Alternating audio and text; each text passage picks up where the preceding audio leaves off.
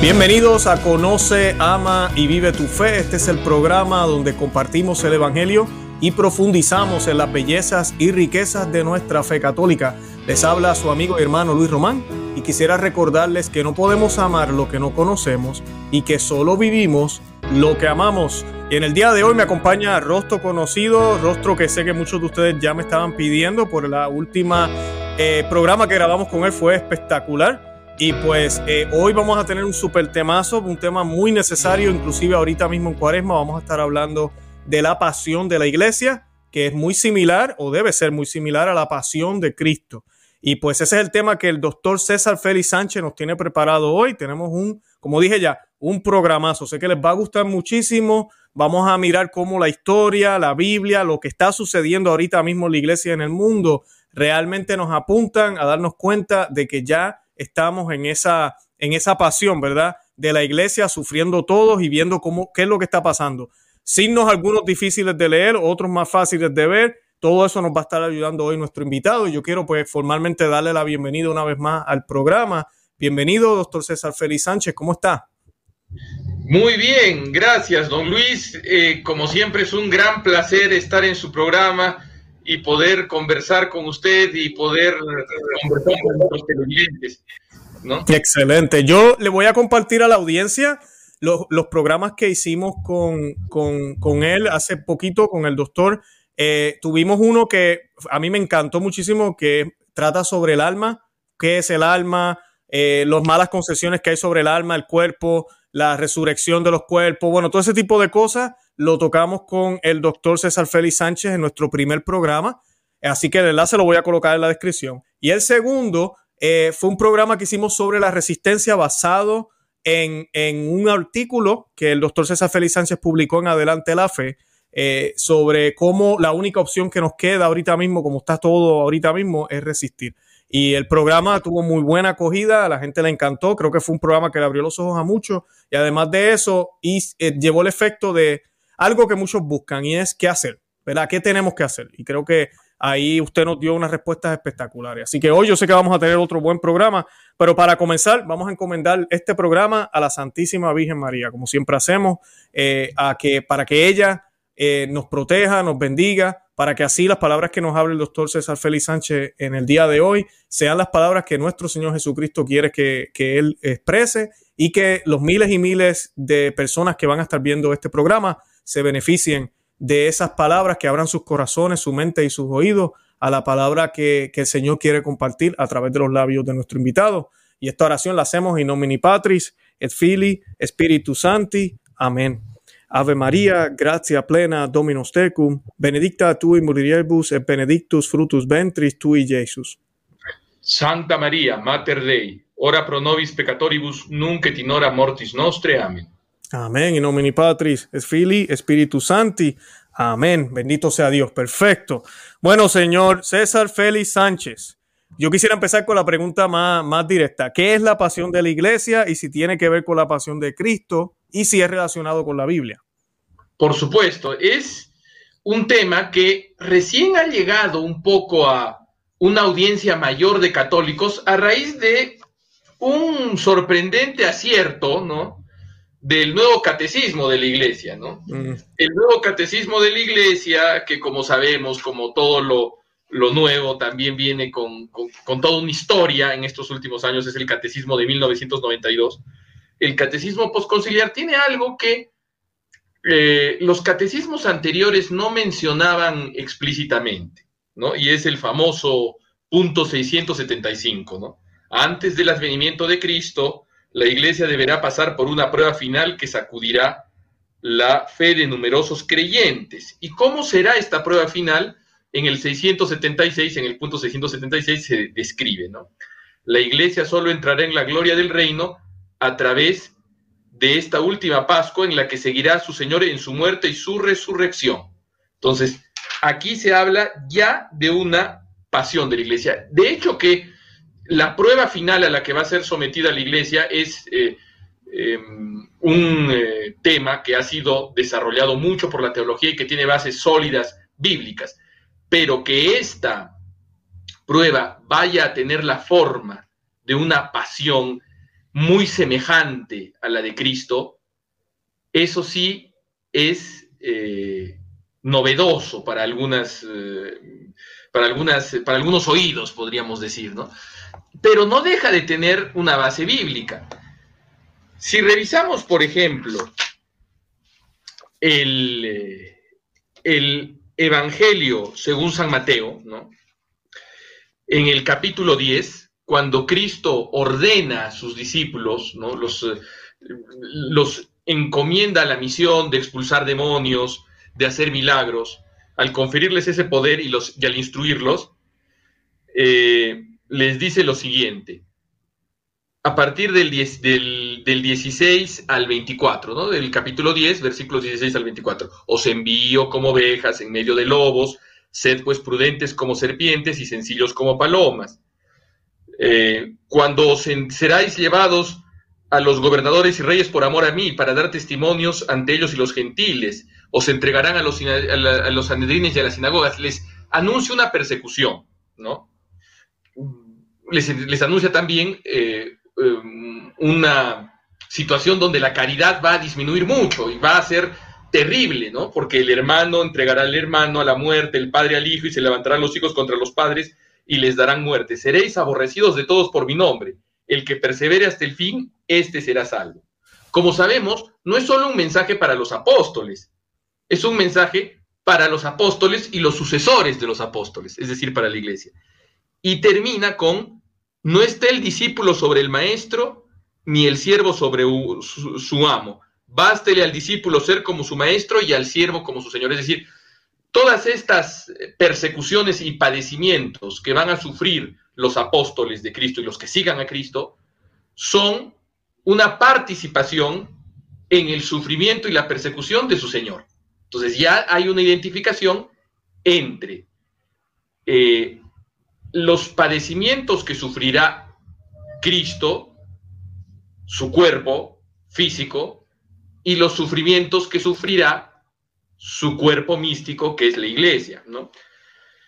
También en el libro del Apocalipsis, en el capítulo 19, que anuncia el triunfo de, Cristo final, ¿no? Entonces, em, y en esto se ha visto también un reflejo de la, de la pasión. Pero de la pasión de Cristo eh, como anunciando la pasión de la iglesia. Pero, si se fija, estas son referencias implícitas, no explícitas. No se usa el término pasión de la iglesia exactamente.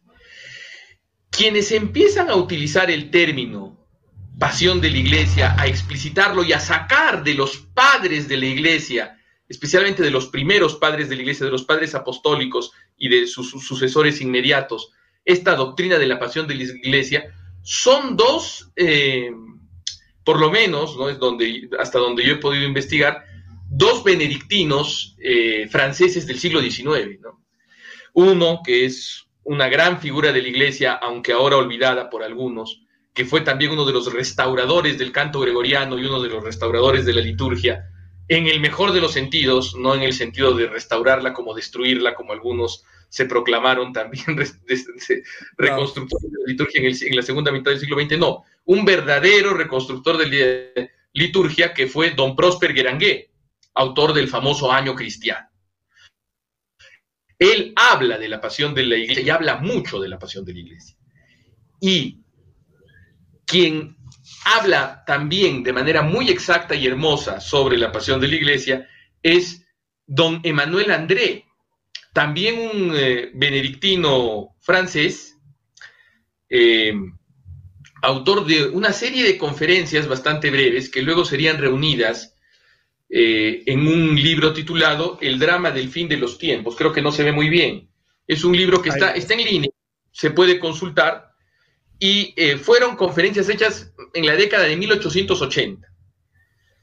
Y empieza así este libro con unas palabras al lector, que es el primer artículo, que es de marzo de 1885, con el que inicia su estudio sobre el drama del fin de los tiempos.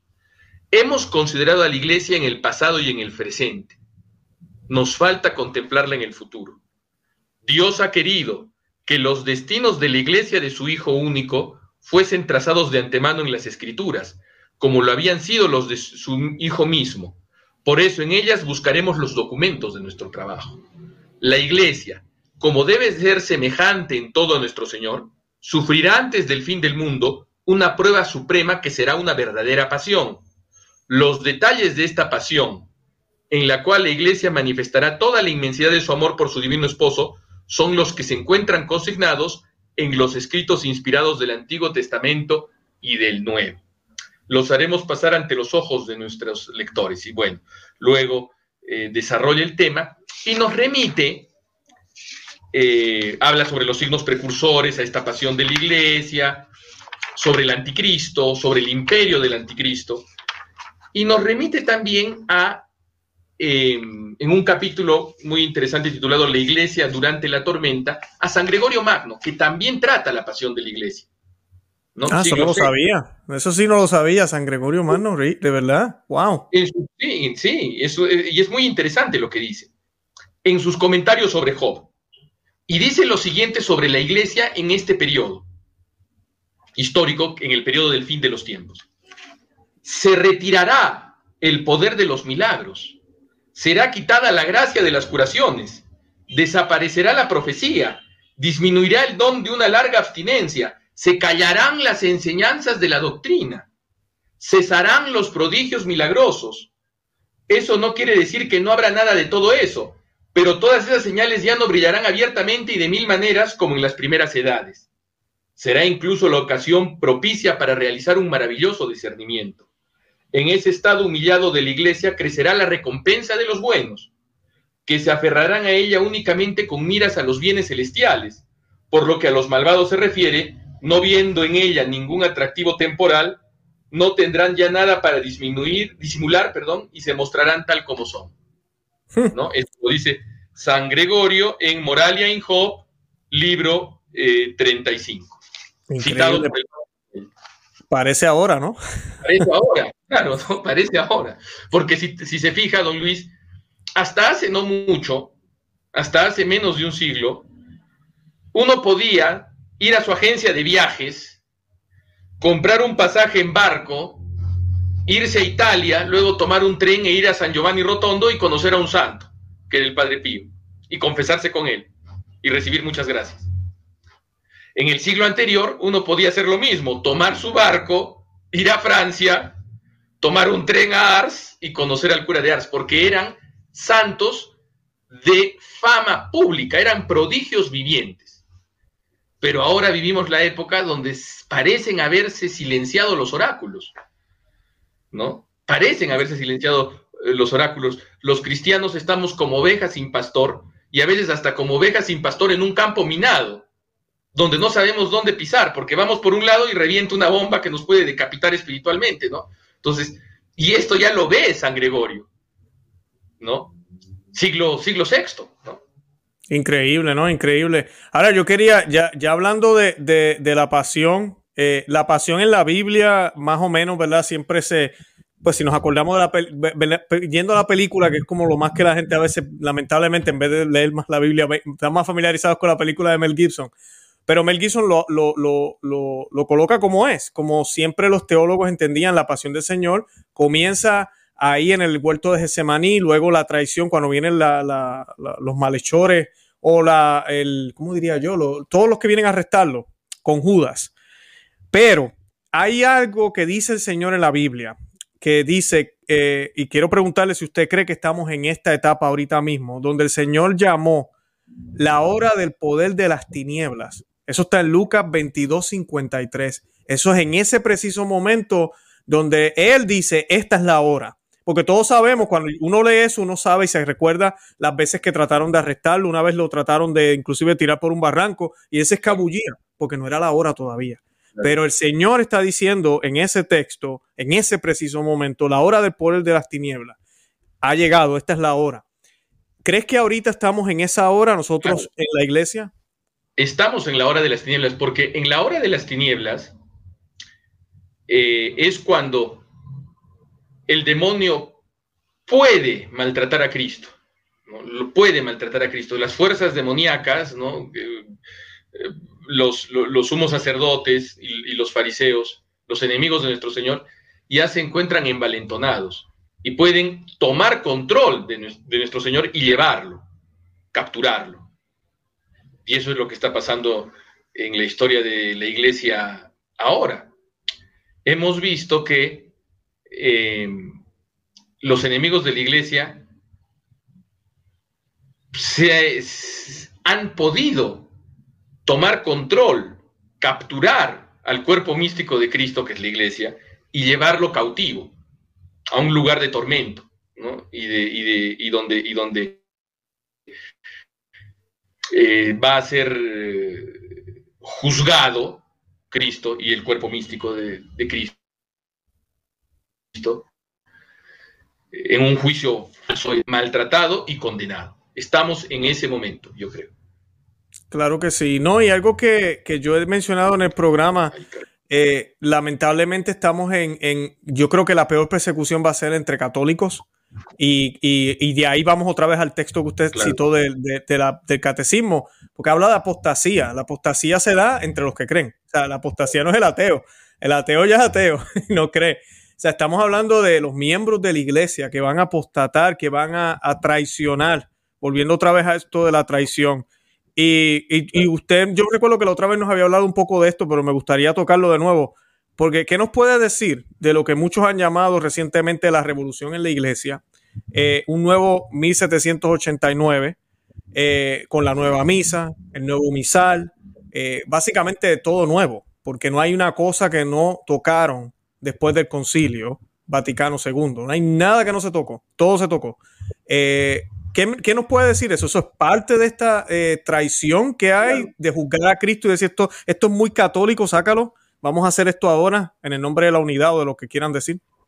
Es como diría Monseñor Lefebvre, ha sido la jugada maestra de Satanás, porque no todos los que han contribuido con esta aparición de una nueva misa, de un nuevo derecho canónico, de un nuevo catecismo, de un nuevo ritual romano, ¿no? No todos los que han contribuido con esto han sido eh, personas necesariamente malas, pero ha sido una obra maestra como las que solo suelen ocurrir en los procesos revolucionarios, igual en la Revolución Francesa. Si uno ve cómo eran los estados generales que se iban a convocar en 1788, a inicios de 1789, uno veía qué devoción a la monarquía de los, de francesa, de los estados generales franceses. Pero en menos de un año las conciencias cambiaron rápidamente. ¿Por qué? Porque las sociedades de pensamiento que hicieron la revolución, eh, cosa que está demostrada incluso historiográficamente por historiadores eh, muy eh, versados en el tema y muy serios como Agustín Cochan, Agustín y Fourier, ¿no? François Fourier, tienen un arte que se llama el arte real, que es el arte de influir en las conciencias, de fabricar consensos. Y algo parecido ocurrió en la Iglesia Católica. Poco a poco, empezando por un lado, yendo por otro, se fue generando este proceso de traición interna, donde los traidores eran relativamente pocos, los traidores más, em, por así decirlo, contumaces, pero se, se valieron de muchos ingenuos, de muchos compañeros de ruta, para lograr introducir dentro de la iglesia una doctrina que primero es protestantizante, como es el, el, neomodernismo, para acabar luego siendo antropocéntrica y nosotros ya estamos en el cambio de ese modelo, porque primero empieza como una especie de protestantización de la iglesia, luego como un giro antropocéntrico. Y del giro antropocéntrico ya sabemos a dónde va a ir, al giro idólatra y al giro satanista abierto. Entonces nosotros estamos en esa transición, en la transición del antropocentrismo de esta iglesia conciliar para utilizar el término de Monseñor Benelli, ¿no? que era un entusiasta, dicho sea de paso, un, un, cardenal entusiasta del ayornamiento y hablaba de que había que estar en comunión con la iglesia conciliar, que es la iglesia del espíritu del concilio. Entonces, esta iglesia extraña que el padre me envíe llama la iglesia de la publicidad, que es una iglesia bastarda, espuria, eh, está dando pasos agigantados hacia la adoración del demonio, ¿no? Hacia la adoración de, como dice el profeta Daniel, del Dios del anticristo, que es un Dios que sus padres no conocieron. Porque ¿qué ocurre? Cuando uno lee las Sagradas Escrituras, uno descubre que, eh, y especialmente el libro de Daniel, uno descubre bastantes cosas muy extrañas del anticristo y aparentemente contradictorias. El profeta Daniel dice que el anticristo va a revelarse y va a combatir todo aquello que sea llamado Dios, incluso los dioses falsos. Pero a la vez adorará a un Dios que sus padres no conocieron. El Dios de las fortalezas, le llaman. Entonces, ¿qué ocurre? Cuando uno ve, por ejemplo, lo que ocurrió en los jardines del Vaticano respecto de la Pachamama, Exactamente lo que estaba pensando. Exacto. Uno ve que quizás no todos los que adoraban a la Pachamama creían que la Pachamama era, era Dios. Algunos sí, quizás, algunos nativos, algunos obispos, quizás sí creyeran que era un dios verdadero, la Pachamama, ¿no? Un, bueno, un dios falso, pero una divinidad que les iba a poder dar algún poder. Pero la mayoría lo utilizaron como un símbolo, un símbolo de un objetivo político. ¿No? Es decir, adoremos a la Pachamama para reafirmar nuestro compromiso de desarrollar políticas progresistas orientadas hacia la ecología radical, hacia el gobierno mundial, hacia la Agenda 2030, ¿no? Hacia todo lo que ya sabemos en qué consiste, Y ese es verdaderamente el Dios del anticristo, un Dios que va a empezar a ser adorado de mentiritas. Y ahí recomiendo otro libro que lo tengo ahí atrás, no, no, hay ocasión de traerlo porque eh, me olvidé, pero es un libro fascinante que se llama Cuatro sermones sobre el anticristo del cardenal John Henry Newman. Ah, sí, oh, sí ahí él habla una cosa muy interesante, que él dice, las profecías que a nuestros ancestros parecieron incomprensibles, a medida que va pasando el tiempo, se hacen cada vez más claras. Y por eso, esta aparente contradicción del profeta Daniel se nos hace muy patente ahora y mucho más comprensible a raíz de ese fenómeno extraño que ha ocurrido en el país que está frente a nosotros, cruzando el, canal de la Mancha, es Francia, donde hace 50 años ocurrió una especie de prefiguración del fin de los tiempos, como fue la Revolución Francesa. Y recordemos qué hicieron los revolucionarios en la Revolución Francesa. Profanaron las iglesias, pero no las destruyeron simplemente, sino las reemplazaron por un culto extraño. Por ejemplo, profanaron la Basílica de Santa Genoveva y la convirtieron en el Panteón. Término muy curioso, Panteón era el templo de todos los dioses en la antigua Roma. Y ahí pusieron los restos de Rousseau y de Voltaire, los dos más grandes blasfemos, dice Newman, ¿no? Y los adoraron, les, ofrecieron incienso. Y bueno, ni se diga en Notre Dame de París, donde en el altar pusieron a una cortesana, a una mujer pública, a la que le hicieron que que, personifique a la diosa razón. Entonces, ¿qué ocurre?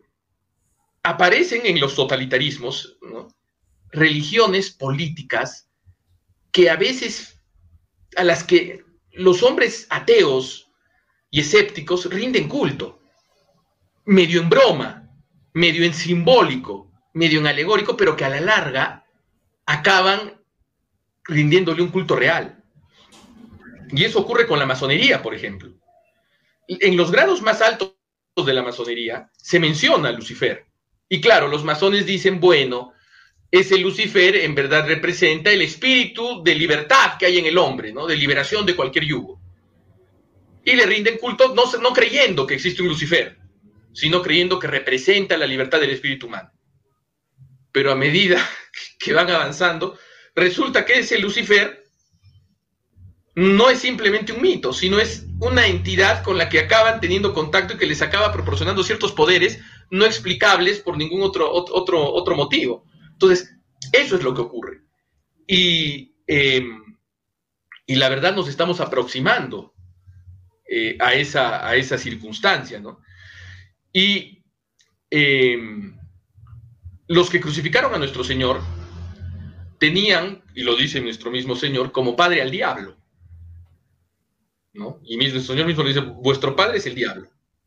Y esa confrontación que se da mucho, es interesante ver los evangelios de, de estos domingos y también de los anteriores, de los de antes de Cuaresma, que son los de Septuagésima, Quincuagésima, porque van preparando el camino de un conflicto ya definitivo entre la sinagoga y nuestro Señor Jesucristo.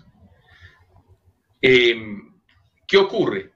Los que rechazan a nuestro Señor Jesucristo no abandonan el mesianismo. pero le dan una interpretación carnal. El reino que anuncia nuestro Señor, como sabemos, dice el Concilio de Trento, el reino de Jesús es la iglesia. Ese es el reino de Jesús.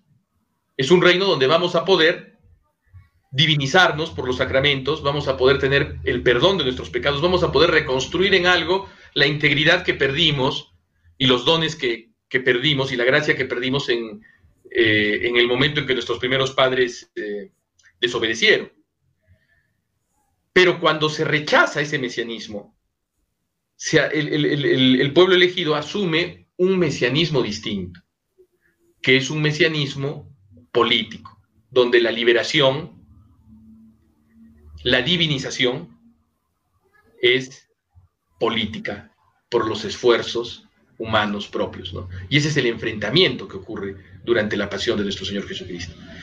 Y eso ocurre ahora en la iglesia. ¿Cuántos eclesiásticos no están dispuestos a transigir en todos los eh, dogmas, menos en los dogmas políticos? Dogmas políticos de la vacunación, de la cuarentena, de la ecología profunda, etcétera, ¿no? Entonces, esos dogmas políticos son el mesianismo que les interesa. Entonces, y eso es también un signo de los tiempos, ¿no? Claro, no, igual, igual que la, que la traición que sucedió con, nuestro Señor, me, me, de verdad que sí, hay, hay paralelos grandísimos. Y estamos todavía en la parte de la traición. Yo no voy a entrar todavía en la condena, que ya estamos en la condena. Pero quiero seguir con la traición porque hubo algo que yo descubrí de adulto, de unos ignorantes católicos, ¿verdad? Light, como era yo antes, católico de, banco, de domingo nada más, de simplemente, ¿verdad? Hacer lo mínimo.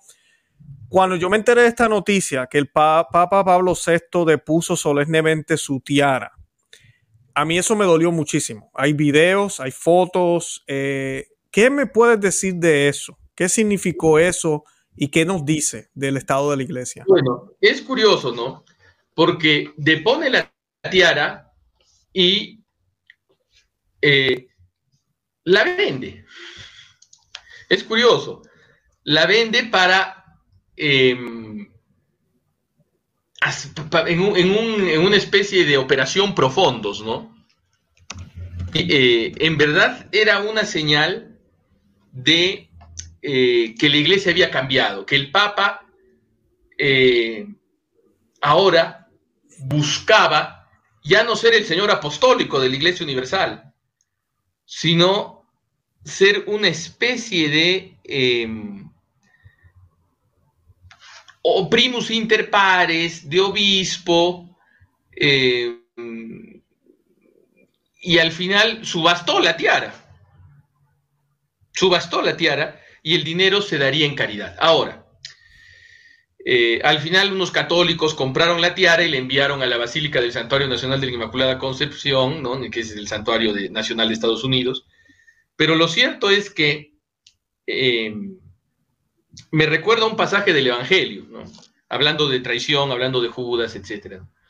Cuando se acerca una mujer y unge a nuestro Señor, ¿qué dice Judas?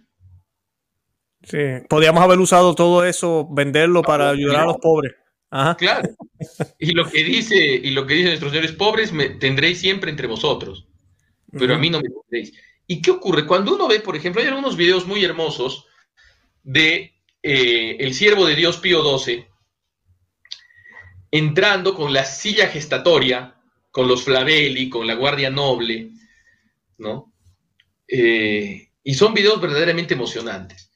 Porque todo el aparato ritual, la ceremonia de coronación que el Papa tenía, todo esto en verdad no era para exaltar al Papa como individuo, no era para exaltar a Montini, a Roncalli, a Pacelli, a Ratzinger, a Boitigua, a Bergoglio, no, no, no, que no la tuvieron, dicho sea de paso, porque a partir de, de Pablo VI cambian estas ceremonias sino al contrario era para exaltar el oficio sagrado del, pontificado romano y anular al individuo. El individuo no tenía nada que ver, eran simples, era un simple ocupante de un oficio establecido por nuestro Señor Jesucristo que lo superaba altamente. Y de ahí que un señor que podía ser el hijo de un sastre o el hijo de un, eh, eh, de un policía, como era el caso de, de San Pío, y de un policía y funcionario de correos, ¿no? como era el caso de eh, San Pío X, pudiese utilizar la misma tiara que habían utilizado muchos otros, implicaba que no interesaba quién fueras tú, lo que interesaba era el sacro oficio que ocupabas. En cambio ahora, cada papa hace su ocurrencia especial, desde Pablo VI. Cada papa decide cómo sale, cómo no sale, e incluso ha habido algún caso, el caso del cardenal Bergoglio, que luego de ser elegido, decide llamarse Francisco. Es decir, decide llamarse como ningún otro papa se ha llamado para señalar su humildad. Y yo me pregunto, ¿estamos todos locos? A tal extremo ha caído la inteligencia humana que creemos que una persona que se singulariza para mostrar su humildad, ¿en verdad revela humildad? Entonces, cuando uno ve, por ejemplo, los ajuares de los papas modernos, sus casullas, sus crucifijos extravagantes, extraños, sus báculos extraños y horribles de arte moderno, queremos creer que es de arte moderno porque hay algunos que los interpretan de maneras mucho más eh, siniestras. Cuando uno ve todo eso, uno descubre que gastan más, si es que nos atenemos a la eh, eh, interpretación judasiana de que no hay que gastar mucho sino darlo a los pobres, gastan más en crear esas cosas nuevas que en utilizar las antiguas del tiempo de Pío IX, por ejemplo, porque incluso hasta Benedicto XVI lo, usó ornamentos de Pío IX en algún momento. Sí. Pero lo cierto es que el que usa un, eh, cosas antiguas, por muy lujosas que sean, gasta menos que el que se hace hacer cosas extrañas, nuevas, ¿no? Eso es obvio. Pero como todo se ha quedado, eh, como es la hora de las tinieblas, y las tinieblas también son tinieblas mentales, la gente no comprende eso, ¿no? Pero en verdad es un gesto que habla mucho eh, de que la iglesia abandona su autoridad. ¿Y qué ocurre cuando se abandona su autoridad, cuando se abandona la autoridad legítima? No es, no es que ocurra una liberación de todos, no, sino ocurre el caos. Y el caos es una mezcla de anarquía con arbitrariedad. Ya la autoridad no se hace uso de manera recta, sino de manera arbitraria. No es que ni siquiera no haya autoridad, no, porque ¿qué ocurre? El que entregó la tiara hizo lo que ningún papa hizo en la historia. Utilizar toda la fuerza de la Santa Madre Iglesia para perseguir a los sacerdotes que celebraban la misa con la que había sido ordenado este papa para crear un rito, como diría el cardenal Ottaviani, que se aleja, en el breve examen crítico, que se aleja significativamente de la doctrina católica de la misa tal como está expuesta en Trento, en el concilio de Trento, en el sacrosanto concilio tridentino. Entonces, de manera arbitraria, evidentemente, ¿no? Entonces, los que abandonan la, la, autoridad, lo que hacen es abandonar la autoridad, el uso legítimo de la autoridad y caen en la arbitrariedad y acaban degradando a la iglesia en lo que respecta a su aspecto humano y a su gobierno a una tiranía mafiosa, ¿no? En eso es que el demonio se aprovecha, porque el demonio eso es lo que quiere, hacerle daño. Él sabe que no puede destruirla, pero sí puede destruir las mentes de sus miembros para que estén en esa oscuridad que estamos hablando, todos confundidos, sin comprender ni entender lo que realmente es la iglesia y lo que representa. Eh, doctor eh, César, le quería hacer la, siguiente pregunta para irnos a la condena. Porque para mí también es importante. En esa época, Juan 23, el Papa Juan 23, invitó observadores de la Iglesia Ortodoxa eh, rusa, ahorita con esta crisis que estamos ahora. Y todos sabemos, no es secreto, en mi programa lo hemos estado hablando en recientes episodios con algunos invitados, hemos hablado de, la, de, de, las raíces de la, eh, de la Iglesia Ortodoxa rusa, que realmente trabaja para el gobierno. Eh, para el gobierno ruso, trabajó para el gobierno comunista y bueno, todavía el comunismo que ellos en aquel momento participaron, fueron invitados al Concilio Vaticano II. Y a mí me parece muy, muy, eh, creo que revelador ver que en ese momento donde se estaba cuajando todo el comunismo que luego explota aún más, pero ya estaba básicamente cocinado, no se dijo nada. Nada en el concilio relacionado al comunismo.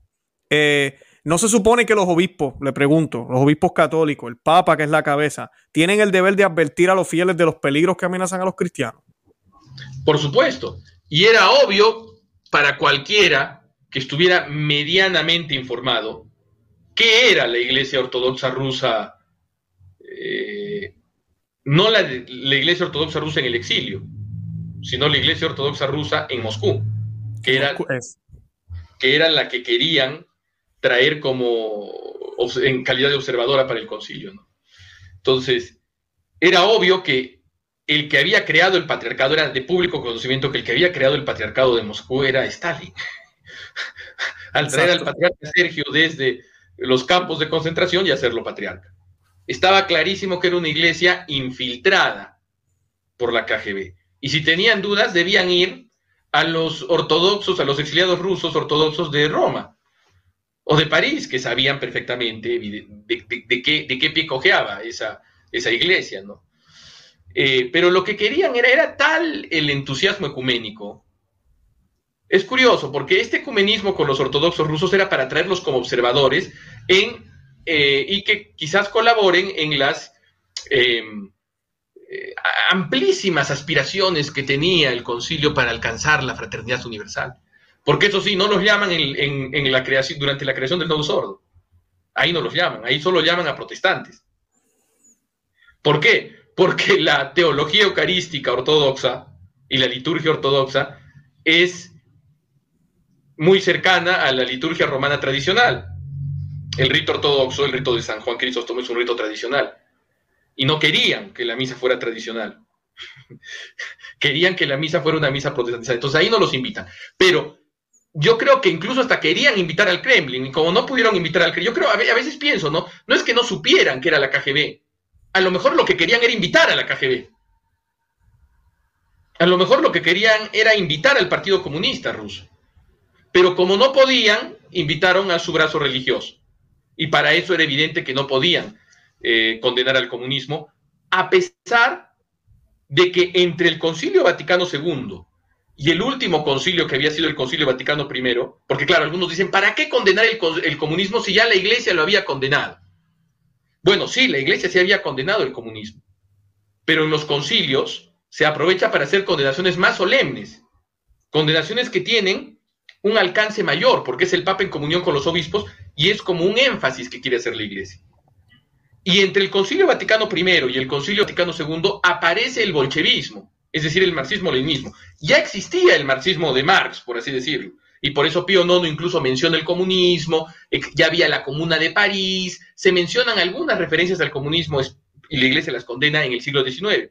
Pero el marxismo-leninismo, que es el comunismo en su versión salvaje, por así decirlo, y, y eficacísima, ese había aparecido en 1917 y ningún concilio lo había condenado. Entonces, era apropiadísimo que el Vaticano II condene por nombre al marxismo-leninismo. Y no lo hizo. E incluso los padres conciliares que quisieron hacer esta condena, y Plinio Correa de Oliveira, por ejemplo, un líder laico brasilero, recaudó firmas y con todo su aparato, que era eh, la revista Catolicismo y lo que sería después la TFP, promovió mucho la condena al comunismo por parte de los padres conciliares. Era el momento adecuado. Pero sin embargo, como se ve en el libro de Roberto de Matei, El concilio, la historia nunca es antes escrita, ¿no? Eh, Monseñor Glorieux, que era el que supuestamente iba a recibir esto, iba a ser el, encargado de recibir el trámite, miente. Y esconden, el, y así hay toda una intriga así de lo más bajo, de lo más bajo para mentir a los padres que habían firmado, a los padres conciliares que habían firmado ese pedido y hacer que eso se encarpete. Y claro, el pacto de Metz sale en los diarios, que hay una reunión eh, entre la Iglesia Ortodoxa y eh, previa al concilio, sale, sale. Y todavía ha habido algunas personas que, han, que, han, que se han atrevido a negarlo. Pero claro, cuando uno saca estos argumentos te dicen, pero por lo menos consiguieron la, liberación de Monseñor Slipki, que, era el, el, arzobispo mayor de la Iglesia eh, greco-católica ucraniana, que eh, los comunistas lo tenían en un campo de concentración. Y es cierto, se consigue la liberación de, de Monseñor Slipki, pero no se consigue el fin de la persecución religiosa. Y además, esa misma mentalidad, esa mentalidad de, bueno, teníamos que dejar, teníamos que dejar de hablar, teníamos que dejar de proclamar el Evangelio a tiempo y a destiempo para evitar que nos maten. Esa misma mentalidad, si hubiera existido en los primeros siglos de la iglesia, hubiera acabado por abolir la iglesia, porque hubiera hecho que los eh, eh, líderes de, la iglesia de aquel tiempo, los papas de aquella época, los obispos de aquella época, entren en unos politic, ¿no? Por así decirlo, con el imperio romano. Y se establezca la posibilidad de, no sé, de hacer una adoración al César de otra manera, o de generar algún consenso, o de ver en el César una representación de la fraternidad universal de los pueblos, que en verdad lo era, por eso adoraban al César, porque los romanos no es que creyesen que el, emperador era divino, sino creían que el emperador representaba la fraternidad universal, la paz, ¿no?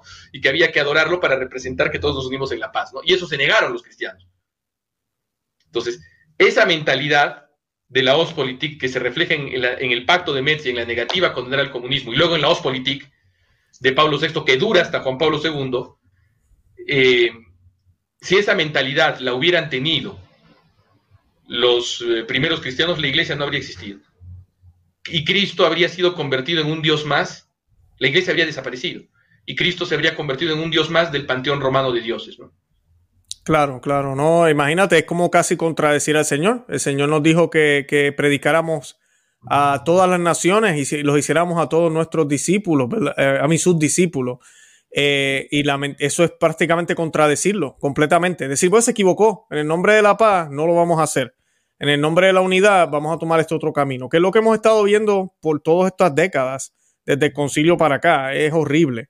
Ahora, ya entrando a la condena, eh, señor eh, doctor César Félix Sánchez, porque muchos me dirán, sí, Luis, estamos en la pasión, es verdad, se ve, hay, hay mucha traición, hay apostasía.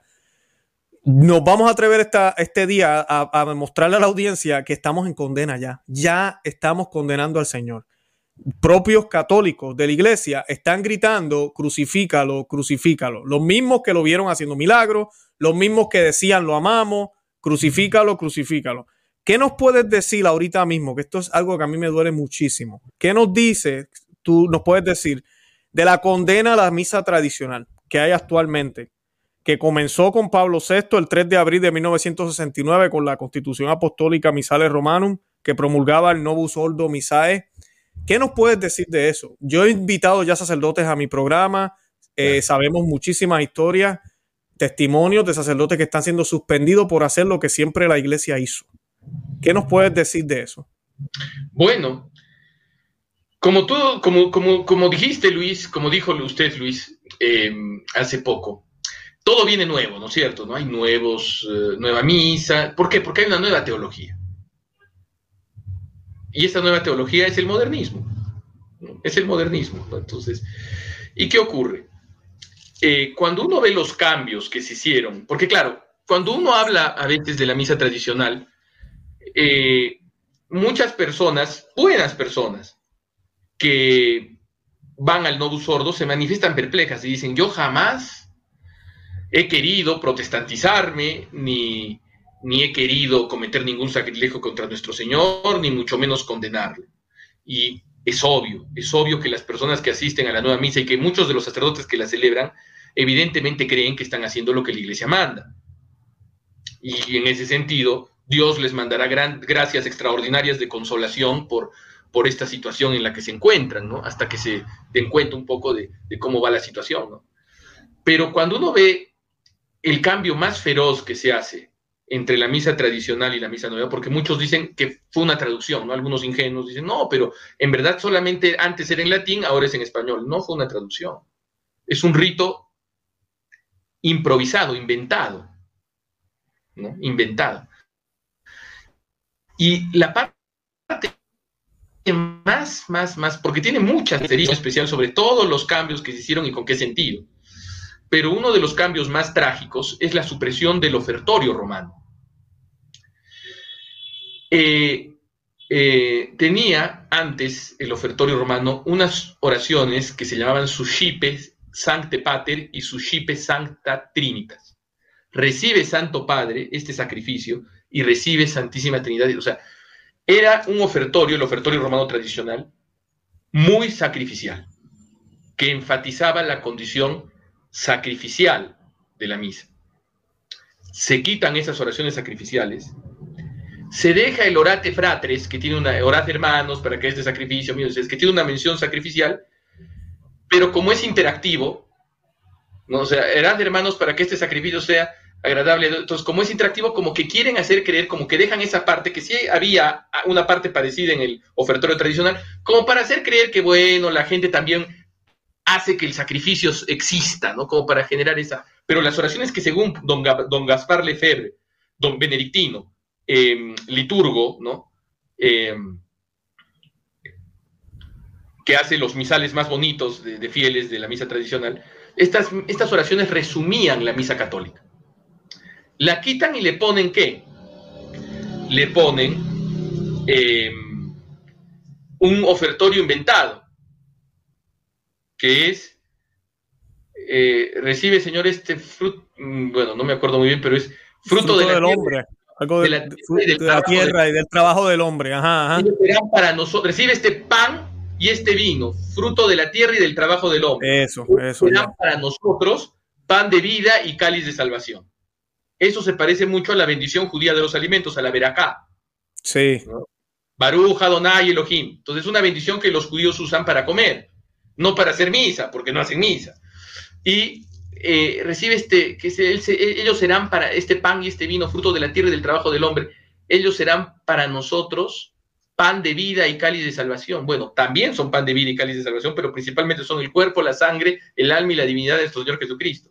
Entonces ahí generan una ambigüedad, le quitan peso sacrificial y es por eso que Max Turian, un calvinista, que fue uno de los observadores protestantes durante la fabricación de la nueva misa dijo, con este eh, ordo misae, los calvinistas pueden celebrar su liturgia sin ningún problema.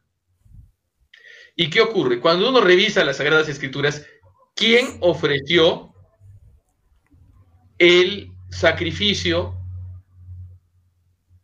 cruento del Cordero que prefiguraba el sacrificio de nuestro Señor Jesucristo y que por eso fue recibido con agrado. Abel. Y Abel es una prefiguración de nuestro Señor Jesucristo. ¿Y quién sacrifica los frutos de la tierra y del trabajo del hombre? Caín. Caín. Sacrificio ingrato. Y después Caín asesinaría en la, en la primera pasión que prefigura la pasión de nuestro Señor Jesucristo y la pasión de la iglesia a su hermano Caín por envidia. Y lo persigue. Entonces, eh, condenar a nuestro Señor Jesucristo es también condenar a la misa que hace más palpable y más explícito teológicamente la verdad de la condición sacrificial de la Santa Misa, que es el rito tradicional. Entonces, eso es condenar a nuestro Señor y es en verdad eh, apabullante lo que pasa, ¿no? Apabullante, ¿no? Porque uno ve eh, que toda revolución prefigura el fin de los tiempos, toda revolución anticristiana, ¿no es cierto? La revolución francesa, la revolución rusa, pero la revolución en la iglesia más que ninguna. Y ahí uno ve muchas cosas, muchas cosas que son, que son muy interesantes, porque ¿qué ocurre? cuando uno estudia la pasión, por ejemplo, en libros, en un libro tan hermoso como este que es eh, La Pasión, Historia de la Pasión, de la Sagrada Pasión de nuestro Señor Jesucristo del Padre Palma, uno ve que cuando deciden matar a nuestro Señor Jesucristo, los fariseos, cuando ya deciden ya eh, las autoridades religiosas destruirlo, cuando ocurre un suceso que algunos ponen en el miércoles santo que es cuando nuestro Señor acude al templo y expulsa a los mercaderes. Nuestro Señor Jesucristo, prodigio de mansedumbre en su, en su pasión, paradigma de la mansedumbre, que había dicho que no había que insultar a nuestros hermanos y que el que insultaba a un hermano era un homicida. ¿Qué hace ese miércoles? Expulsa violentamente a los mercaderes del templo. ¿Por qué? ¿Qué representa esta expulsión de los mercaderes del templo. Que la ira de nuestro Señor va contra los que profanan el sacerdocio y la liturgia y el templo. si es que la ira de nuestro Señor iba contra los que profanaban un templo donde el culto que se hacía era un culto figurado de la Santa Misa, ¿cuán mayor sería la ira de nuestro Señor contra los que profanan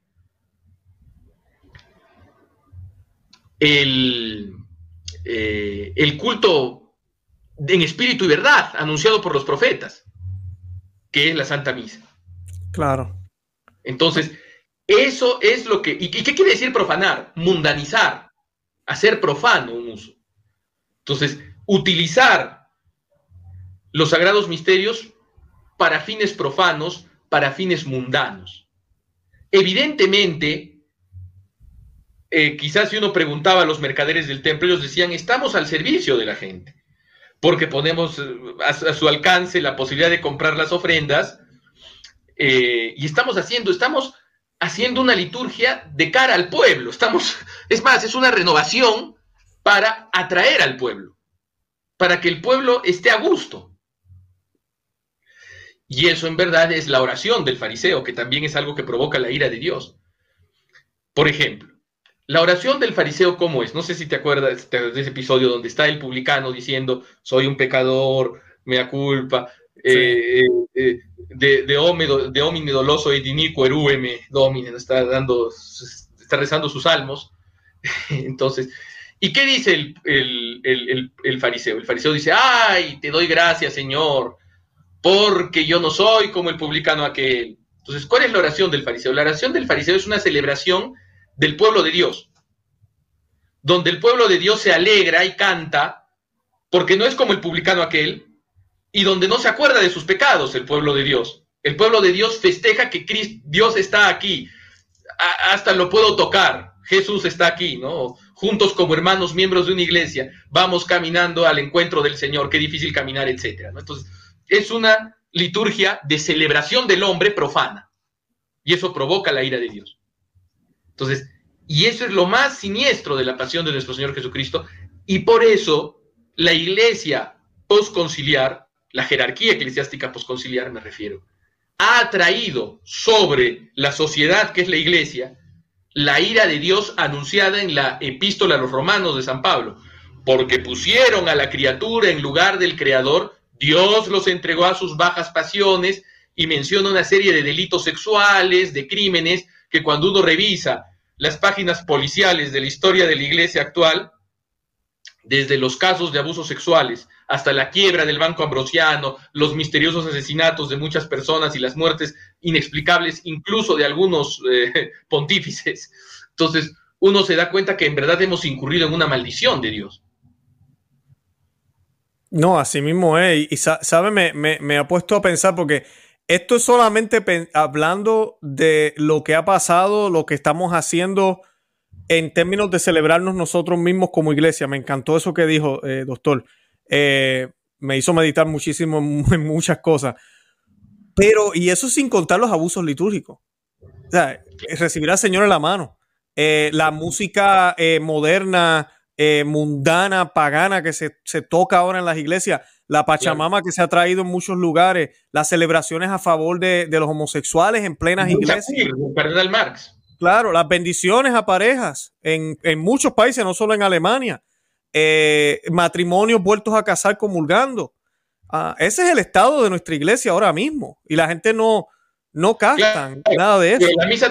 La misa, tradicional sí es peligrosa, sí acaba con la comunión, etcétera. Entonces, ya, esa sí hay que destruirla. Eh, queda clarísimo, queda clarísimo. Si estos abusos litúrgicos, esta profanación del culto, es impune y la misa tradicional es perseguida, ya podemos darnos cuenta que el que debió haber sido crucificado era Caifás, y sin embargo Caifás estaba de juez de nuestro Señor Jesucristo, pasión de la iglesia.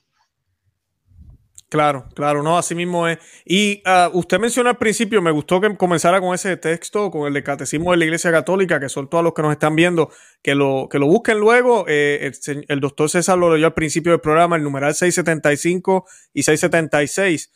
La apostasía va a aparecer y se va a ver como si no fuera malo.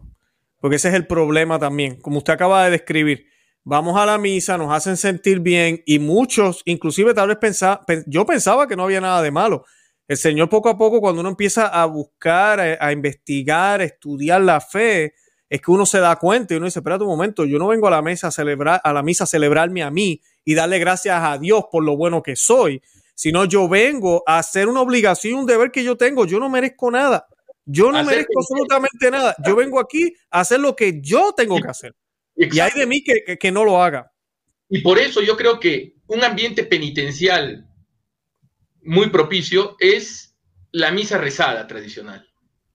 Porque no solo es en latín, sino la consagración es dicha en susurro, como para que quede claro que es algo que no viene construido por nosotros y que si bien nos santifica, y es el mayor regalo que podemos decir, no es para nosotros en primer lugar, porque la misa es el Hijo ofreciéndose al Padre a través del Espíritu Santo. La misa es para Dios Padre. Por eso todas las oraciones son una invocación a Dios Padre. Y nosotros participamos de regalo, ¿no es cierto? ¿No? regalo. Tenemos derecho a participar en eso, esos misterios increíbles. Los, los patriarcas vieron nuestro día, los patriarcas del Antiguo Testamento, y lo anhelaron. Nosotros simplemente somos convidados, somos como dice la parábola, somos los leprosos, los cojos y los mendigos que hemos sido llevados de las calles para este banquete. Y por eso no debemos escandalizarnos de que la misa haya sido así, porque hay gente incluso a veces que parece tener buena voluntad que dice, ay, pero qué, ¿cómo es posible que no se puede escuchar lo que dice? Sí, Basta, basta, que basta que haya sido la misa que santificó a todos los santos y que esta sea la misa, la nueva misa, el que ha precedido la mayor apostasía del clero, porque después del Concilio Vaticano, durante los años inmediatos del Concilio Vaticano, decenas de miles de religiosos y sacerdotes dejaron los hábitos. Es la, misa que ha precedido el colapso de la asistencia a la, a la misa, que ha descristianizado países. Tanto así que hasta un asesor de Benedicto XVI, eh, un padre famoso que celebra la nueva misa, ¿no? Que es, me parece, don Nicola Bux, creo que se llama don Nicola Bux, que escribió un libro, ¿Cómo ir a misa sin perder la fe? Mm, sin perder la fe? ¿Por qué? Porque a tal extremo ha llegado la descomposición litúrgica que a veces por ir a misa uno puede acabar perdiendo la fe. Entonces. Así mismo, es muy cierto, es muy cierto. Ahora le quiero hacer esta pregunta, eh, creo que es importante.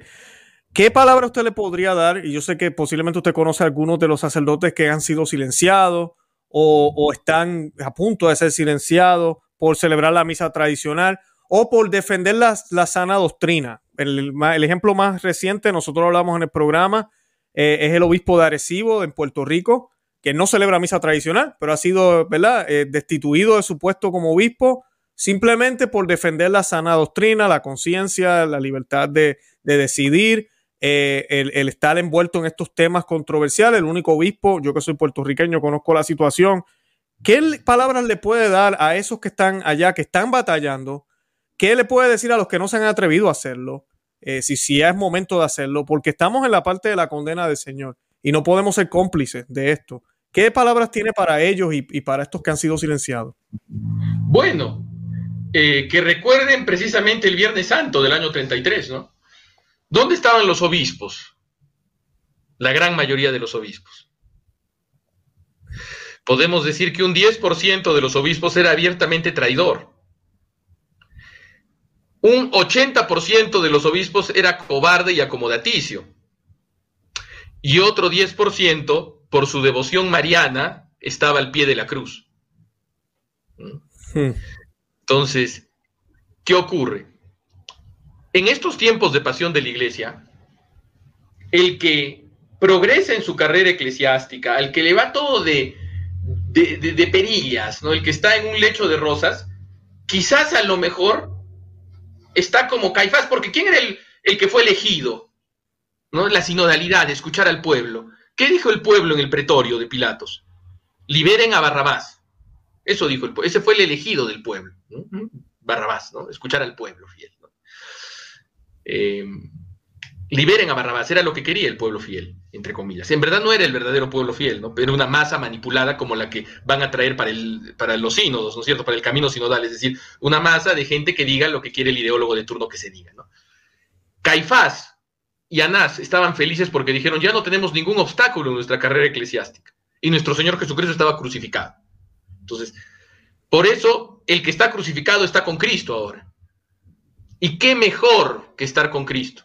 aunque se pierdan mitras. Si uno está con Cristo, ¿qué más quiere? Porque, ¿quiénes estuvieron al pie de la cruz? La Santísima Virgen y los devotos de la Santísima Virgen, que eran las santas mujeres, y San Juan.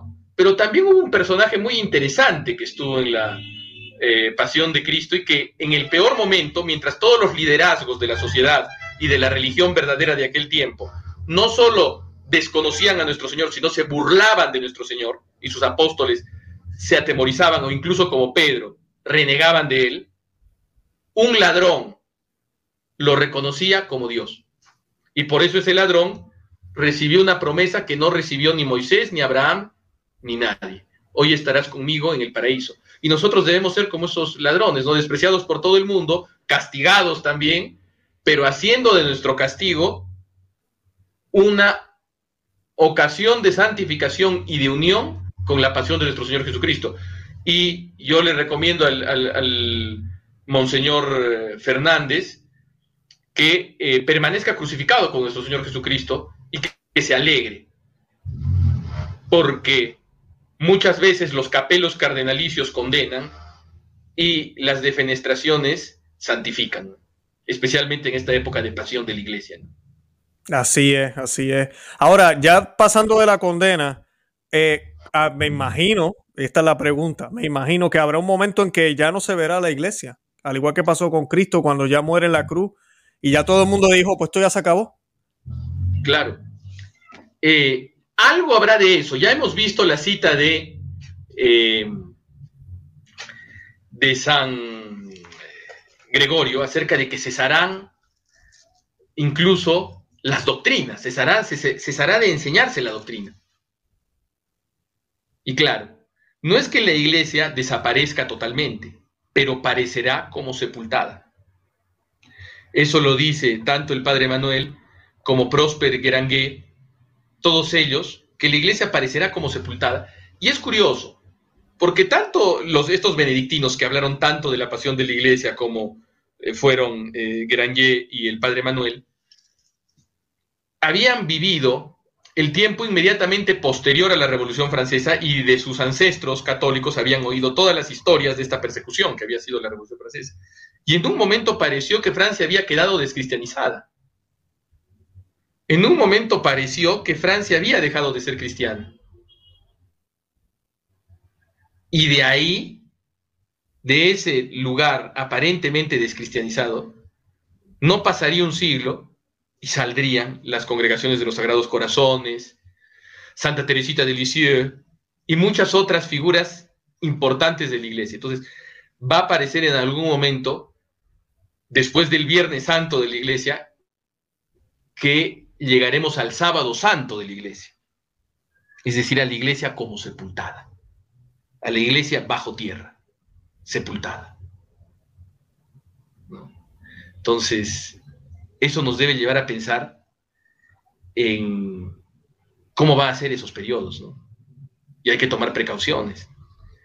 A todas las personas que tienen cerca los sacramentos, habría que decirles que aprovechen. Yo creo que el COVID, la emergencia del COVID, dependiendo también de donde uno se haya encontrado, en algunos países fue menos dura y en otros más dura, es como una especie de lejana prefiguración de cómo será esta, esta sepultura de la iglesia sin sacramentos, o sea, de la noche a la mañana, los mismos sacerdotes cerrando las iglesias, los mismos sacerdotes proclamando quién sabe si Dios ya no existe, diciendo en los púlpitos que Dios no existe y que hay que cerrar el kiosco, ¿no? O convertirlo en un kiosco ecológico y pagano, ¿no? Entonces, eso ocurrirá. Pero como dice nuestro Señor, las puertas del infierno no prevalecerán. Y siempre se seguirán hasta el último momento de la historia, se seguirán salvando almas. Y ese es el verdadero triunfo de la iglesia. Se seguirá celebrando la Santa Misa, aunque sea en una catacumba, una única misa, por el único sacerdote que quiere, no lo sé, ¿no? Y esa sola misa dará más gloria a Dios que toda la gloria que le dan los ángeles y los santos. Es más, si después de la resurrección de nuestro Señor Jesucristo, después de la muerte, y, de la pasión y muerte y resurrección de nuestro Señor Jesucristo, hubiera habido una sola misa, ya Cristo habría triunfado. Entonces hemos tenido muchas más misas, ¿no? Entonces, y las puertas del cielo siguen abiertas, incluso por el martirio, ¿no? Ese es el verdadero triunfo de la iglesia y el verdadero no prevalecerán de la iglesia, que siempre uno podrá salvar el alma gracias de dentro y debido a la iglesia, que es en verdad eso. La iglesia es el arca de salvación de almas, por así decirlo. Excelente, excelente. Se nos acaba el tiempo, eh, doctor César Félix Sánchez, pero discutimos lo que queríamos. De verdad que estoy satisfecho. Eh, definitivamente estamos en un proceso que no sabemos cuánto tiempo va a tomar. Eh, si vamos a morir en el medio de, la condena, del sábado santo, de, de, todo lo que está sucediendo, no sabemos. Pero algo que usted dijo que me gustaría rescatar rápidamente, tenemos que estar en gracia, aprovechar los sacramentos, vivir la vida cristiana como debe ser, ser coherentes con lo que creemos, tener una vida de oración y por ende se supone que si hacemos todo eso vamos a ser menos, mejores esposos, mejores esposas, mejores padres, mejores hijos, mejores vecinos, eh, mejores cristianos. Eso es lo primero que tenemos que hacer. Y, y, lo demás, el Señor va a proveer. El Señor va a proveer él va a enviar las fuerzas y las gracias que necesitamos, independientemente de la situación que nos toque. A muchos, a muchos nos van a tocar cosas muy distintas que nos van a tocar vivir. Pero es importante saber y reconocer los signos de los tiempos para estar atentos y reaccionar de la manera que debemos reaccionar. Eh, doctor César Félix Sánchez, ¿algo más que quiera añadir para despedirnos? Nada, que mm, e, es un tema muy interesante el tema de la pasión de la iglesia. Podríamos hacer la segunda parte, ¿no? Porque quedan todavía. Claro. sí, aprovechando, aprovechando, que se acerca la Semana Santa y, y, en verdad mantengámonos fuertes en la fe y en la esperanza, ¿no? Amén, amén. Bueno, yo con eso me despido. Como dije al principio del programa, yo voy a dejar los enlaces de los programas que hicimos anteriormente con el doctor César Félix Sánchez. Si es la primera vez que usted lo está viendo aquí en mi canal, eh, los enlaces están en la descripción para que el otro tema lo vean, el de la resistencia. excelente programa que hicimos con, con el doctor.